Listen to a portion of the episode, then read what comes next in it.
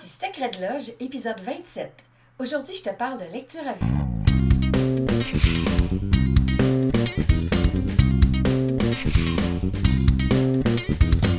Vous écoutez Secret de Loge, le podcast qui s'adresse à tous ceux qui veulent voir la musique avec un œil nouveau et l'entendre avec une oreille nouvelle. Je m'appelle Élise Béchard, puis je suis multi-instrumentiste, nerd et pédagogue. Je me spécialise dans tout ce qui est autour du musicien, le perfectionnement de l'oreille musicale, des trucs d'efficacité et d'organisation, des astuces théoriques, en fait tout ce qu'un artiste a besoin sur le terrain. J'ai créé Secret de Loge pour te partager tous les secrets du monde de la musique.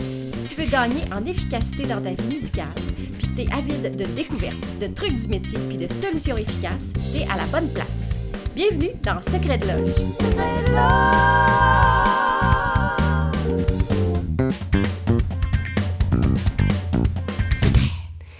Salut, chers musicaux motivés. Je le sais que ça fait longtemps que je suis pas venue de jaser ici. J'ai perdu la voix pendant deux mois. Euh, c'est pas c'est pas juste ça comme raison, mais j'ai eu un gros mois de novembre, décembre, puis là euh, j'ai perdu la voix. Euh, elle est pas encore revenue, comme tu peux entendre. Fait que j'ai décidé que bon, ça suffit, ça va être ça pareil avec une voix un peu chenoute, mais au moins je vais continuer à vous donner mes trucs puis mes conseils. Fait que parce que je m'ennuyais de venir vous jaser ici. Fait que aujourd'hui j'avais envie de vous jaser de lecture à vue.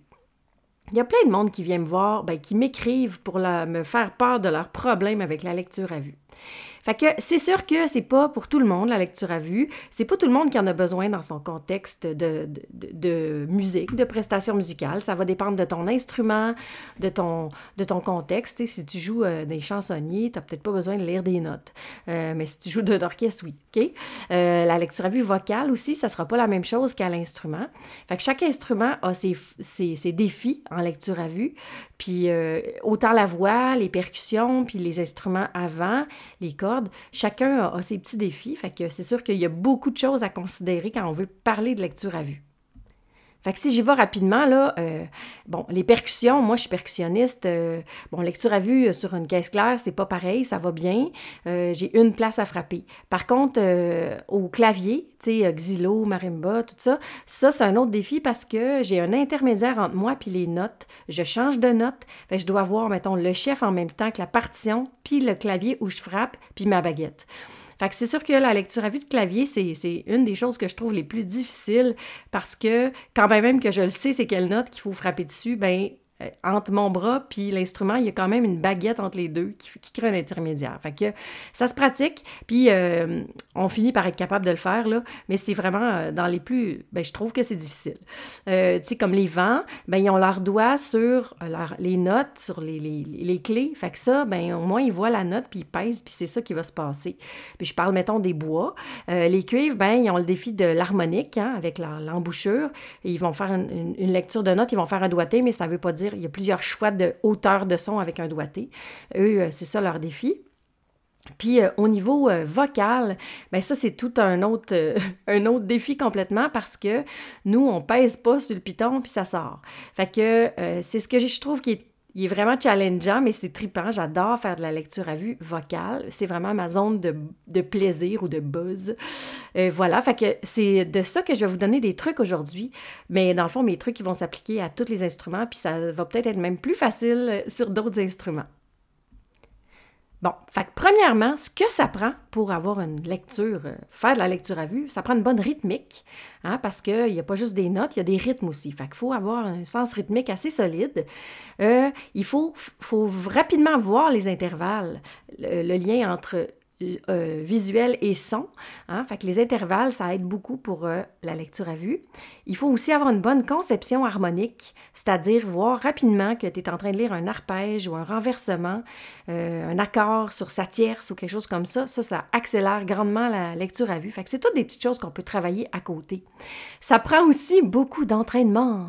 C'est un gym, la lecture à vue. Comme tout ce dont je vous parle, c'est toujours du gym. Il faut en faire souvent un petit peu tous les jours, plus que quatre heures euh, une fois par deux mois, là, tu sais. Fait un petit peu tous les jours, on devient vraiment meilleur. Puis, une dernière chose que ça prend pour faire de la lecture à vue, ça prend du courage. Parce que faire de la lecture à vue avec d'autres mondes, mais c'est sûr qu'il y a des risques de pétage de gueule. Fait que ça prend un peu de courage pour se dire, ben, je prends le risque que ça se peut que ce soit pas, pas en toute la bonne affaire qui sorte, mais ça se peut que ce soit ça, mais c'est ça. Fait que ça prend tout ça pour faire de la lecture à vue, puis beaucoup, beaucoup de travail en amont. Mais c'est vraiment le fun, puis ça s'entraîne. Quand on fait des études en musique, tout le monde a des cours de solfège, dictée, bon. Fait que le solfège, c'est ça, c'est de la lecture à vue euh, vocale, hein, si on veut. Puis, euh, une des lacunes que je trouve qu'il y a dans toutes les écoles, euh, surtout, on va parler du côté classique, parce que moi, j'ai fait des études à la base en classique en premier, c'est que le problème, c'est que la lecture à vue est enseignée de façon horizontale. Fait que horizontale, qu'est-ce que je veux dire par là? C'est vraiment une mélodie, euh, pas d'accompagnement. Puis là, c'est beaucoup les intervalles qui vont être sollicités. C'est intéressant d'être capable de le faire, puis c'est bien d'être capable de le faire, du solfège atonal ou toutes sortes de choses. Ceci dit, sur le terrain, c'est pratiquement inutile, OK? Parce que, oui, les intervalles, ça va servir un peu, mais dans combien de gigs de ta vie ou de spectacles de ta vie que tu vas chanter une mélodie a cappella atonale avec aucun contexte harmonique moi, je suis pas d'accord. Fait que ma perception à moi de la lecture à vue, c'est vraiment une lecture à vue verticale. Quand je fais de la lecture à vue, euh, moi, j'utilise 80% le vertical, l'analyse des accords en temps réel, et puis à peu près 20% les intervalles seulement. Fait que, je trouve que ça, c'est pas assez enseigné. Puis moi, je l'enseigne tout le temps comme ça. Puis c'est fou la différence, puis la, la, progression des gens qui travaillent de cette façon-là, de lire tes notes en lien avec l'accord que tu es en train d'entendre. Moi, je trouve que c'est la meilleure façon de faire la lecture à vue. D'ailleurs, je suis en train de monter une méthode de lecture à vue unique que je vais euh, éventuellement vendre dans les cégeps et les universités parce que je trouve que c'est vraiment pas enseigné de la bonne façon. C'est vraiment mon avis à moi. Fait que, tu sais, quand, mes collègues, me présentent à d'autres amis, ils disent Ah oui, elle, a de lecture à vue de fou, nanana, j'ai jamais vu ça. Puis moi, je pensais que j'étais normale, OK? Parce que je faisais de la lecture à vue comme un humain normal. Puis à un moment donné, ça faisait une couple de fois que, une couple d'années au camp jazz que mes collègues me présentaient comme ça à, d'autres collègues. Puis je disais, ben voyons, qu'est-ce que j'ai de si foqué ou c'est différent? Fait que je me suis observée. Puis c'est vraiment là que j'ai observé que j'utilisais vraiment la, méthode verticale plutôt qu'horizontale. Les intervalles, euh, c'est intéressant de les avoir, puis ils vont me servir un petit peu, là. Mais euh, c'est que les intervalles, comment sont enseignés dans les écoles, sont enseignés à retenir, mettons, une carte avec une chanson associée. Mais ce qu'on oublie de préciser, c'est que la chanson associée, elle est dans un contexte. Si par exemple, tu as appris que la carte juste, la chanson, c'est Mon beau sapin, OK? Ça, ça va bien parce que dans un contexte 5-1, c'est facile de chanter ta carte juste, OK? Mais sauf que si tu arrives sur ta partition, puis tu vois la première note, puis tu dis j'ai une carte juste à chanter, mais l'accord c'est Do 7 dièse 9. Non, non, ben mon beau sapin, il marche plus, là. mon beau sapin. En tout cas, c'est pas ça qui va t'aider à trouver la note. Fait que de le penser plus en vertical, puis de dire, OK, je suis en train de chanter 7, puis dièse 9. Puis 7, elle va être, je vais l'entendre dans l'accompagnement, mais dièse 9, c'est sûr que c'est quelque chose qui va frotter, puis qui va accrocher, puis qui va être dur à chanter. Mais en ayant cette information-là, tu as bien plus de chances de tomber dessus que d'essayer de chanter Mon beau sapin dans le contexte que tu viens d'entendre là. Fait que je trouve que ça, c'est pas assez enseigné de cette façon-là. Parce que quand tu sors la petite chanson d'intervalle de son contexte, tu n'es plus capable de la faire anyway. Fait qu'il te reste quoi comme outil? C'est là que moi, j'arrive avec mes analyses en temps réel en disant, moi, à tous mes élèves, écris-moi le chiffre que tu es en train de chanter. Tu es en train de chanter 5 ou 3 ou dièse 9 ou, bémol 9 ou peu importe? Puis quand tu vas passer sur cette mesure-là la deuxième fois, tu as vu les chiffres, puis là, ben, tu le sais si c'est une note qui va être confortable ou inconfortable. C'est déjà quand même pas pire. Fait que tu sais que tu vas faire un grand saut sur quelque chose de confortable que le piano est en train de jouer. Colin, tu as bien plus de chances de tomber dessus que si tu fais un grand saut aléatoire et tu essaies de chanter une chanson qui ne fit pas. D'où l'importance, selon moi, de faire de la lecture de façon plus verticale en analysant chaque accord qui accompagne chaque mesure. Puis quand il n'y a pas d'accompagnement, veut, veut pas, on le crée un peu. Puis tu sais, des fois, je prends euh, certains étudiants qui ont de la misère avec un numéro de solfège, puis je leur crée un accompagnement en dessous. Ils font une fois avec l'accompagnement, puis après ça, on enlève l'accompagnement, puis ils entendent l'orchestre en arrière, là, puis ils sont capables de le faire tout de suite d'un coup. Fait que je pense que la façon euh, linéaire est pas la bonne à prime abord. Moi, je pense qu'on devrait commencer avec la lecture verticale en lien avec les accords, puis après ça, euh, amener tranquillement, enlever l'accompagnement, puis aller voir ce qu'on est encore capable de faire sans accompagnement. Maintenant, comment pratiquer ça? Ben, parce que tout le monde peut pratiquer la lecture à vue, puis il faut le pratiquer. Tu peux. Euh, peux pas en faire une fois par année puis te trouver poche, là, OK? C'est sûr, tu vas être poche, là. Faut t'en fasses tout le temps, souvent. J'en ai fait, moi, des, tonnes. Premièrement, quand j'étais, quand ado, dans mon cours de musique au secondaire, bon, le prof s'occupait pas beaucoup de la percussion, puis c'est normal, les autres... Euh, les autres étudiants, euh, les autres instruments sont plus demandants. Puis moi, j'étais un peu autonome. J'avais un papa qui pouvait me donner euh, une coupe de, choses à pratiquer. Fait que c'est ça que je faisais. Moi, je faisais de la lecture à vue pour m'occuper. je pognais un, livre de bac, là, puis de duo. Puis là, je faisais, j'enregistrais un duo une voix, puis là, je jouais l'autre. En tout cas, j'étais bien craquée. J'aimais beaucoup ça faire ça. Ça, c'était au xylo, genre. Mais là, mes conseils, si toi, tu veux faire de la lecture à vue, euh, peu importe ton instrument, tu pourrais le faire à l'instrument ou tu pourrais quand même le faire à la voix parce que tu le sais que c'est en le chantant qu'on l'entend, puis que plus tu fais quelque chose de toute façon à l'instrument, faut le chanter avant de le jouer parce qu'on va le jouer bien mieux, on va l'articuler mieux, on va être plus solide.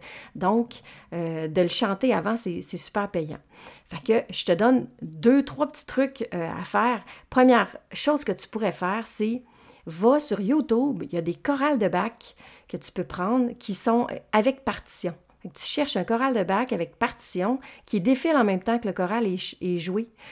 Fait que là, tu, choisis une voix, tu te dis, bon, je vais faire alto aujourd'hui. Tu peux même ralentir, hein, tu la vitesse de lecture d'une vidéo YouTube, là, tu mets ça moins vite, puis là, tu t'attaques à la ligne d'alto ou de ténor si tu as envie de te, challenger.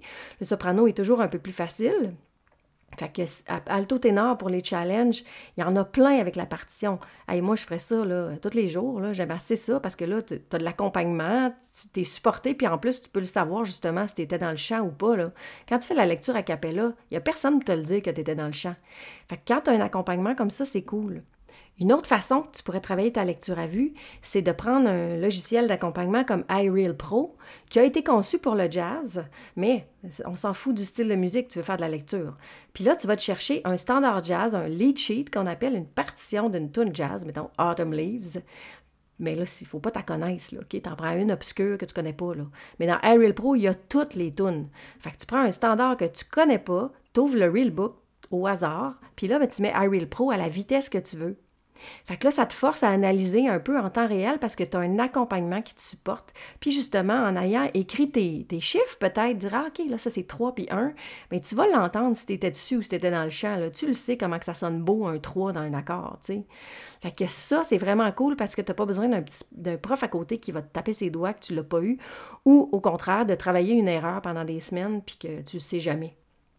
Fait que les, c'est ça. Fait que le secret, c'est d'analyser avant, avant moi, je dis toujours à mes élèves, analyse avant de commencer à jouer ou à chanter. Là. Ça ne te donne rien de pas catcher ce qui se passe. Tu vas y aller au feeling, puis au gré du vent, puis c'est pas ça l'idée. Puis l'autre truc que je vous ai dit encore et encore, mais il faut en faire souvent, c'est du gym, c'est de l'entraînement. Fait que si tu en fais régulièrement, ben tu vas vraiment voir un résultat euh, rapidement. Fait que à toi qui est comme moi, qui n'a pas l'oreille absolue, ben ça, c'est des trucs qui vont vraiment pouvoir booster ta lecture à vue. Fait que, on se revoit bientôt dans un autre secret de loge. Tu viens d'écouter un épisode de Secret de Loge. Pour ne rien manquer des prochains épisodes, tu peux t'abonner au podcast et, si tu as aimé, n'hésite pas à me laisser un témoignage ou un commentaire. Tu peux me rejoindre facilement sur Facebook, Élise Béchard, la musique coach, sur Instagram, à commercial la musique coach ou par courriel à l'adresse contact à commercial la